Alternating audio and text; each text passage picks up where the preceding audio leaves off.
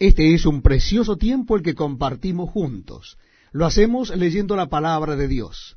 Si usted desea acompañarnos, le invito a que busque en su Biblia o Nuevo Testamento el capítulo 4 de la carta a los Hebreos.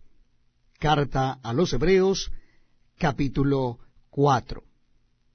Dice así la palabra de Dios. Repito, la cita es Hebreos capítulo 4, comenzando en el versículo primero. Temamos, pues, no sea que, permaneciendo aún la promesa de entrar en su reposo, alguno de vosotros parezca no haberlo alcanzado. Porque también a nosotros se nos ha anunciado la buena nueva como a ellos.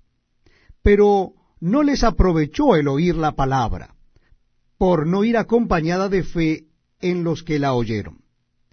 Pero los que hemos creído entramos en el reposo, de la manera que dijo, por tanto juré en mi ira, no entrarán en mi reposo. Aunque las obras suyas estaban acabadas desde la fundación del mundo. Porque en cierto lugar dijo así del séptimo día, y reposó Dios de todas sus obras en el séptimo día. Y otra vez aquí, no entrarán en mi reposo.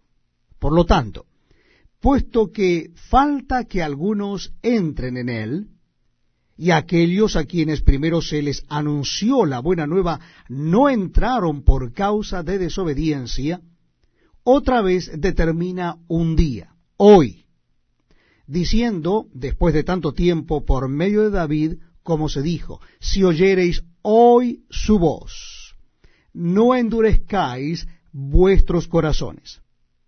Porque si Josué les hubiera dado el reposo, no hablaría después de otro día. Por tanto, queda un reposo para el pueblo de Dios. Porque el que ha entrado en su reposo también ha reposado de sus obras, como Dios de las suyas. Procuremos pues entrar en aquel reposo para que ninguno caiga en semejante ejemplo de desobediencia porque la palabra de Dios es viva y eficaz, y más cortante que toda espada de dos filos, y penetra hasta partir el alma y el espíritu, las coyunturas y los tuétanos, y discierne los pensamientos y las intenciones del corazón. Y no hay cosa creada que no sea manifiesta en su presencia antes bien, todas las cosas están desnudas y abiertas a los ojos de aquel a quien tenemos que dar cuenta.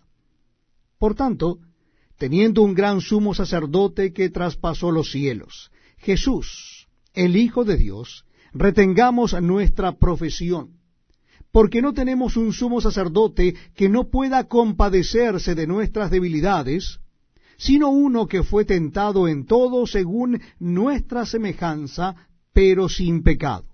Acerquémonos, pues, confiadamente al trono de la gracia para alcanzar misericordia y hallar gracia para el oportuno socorro.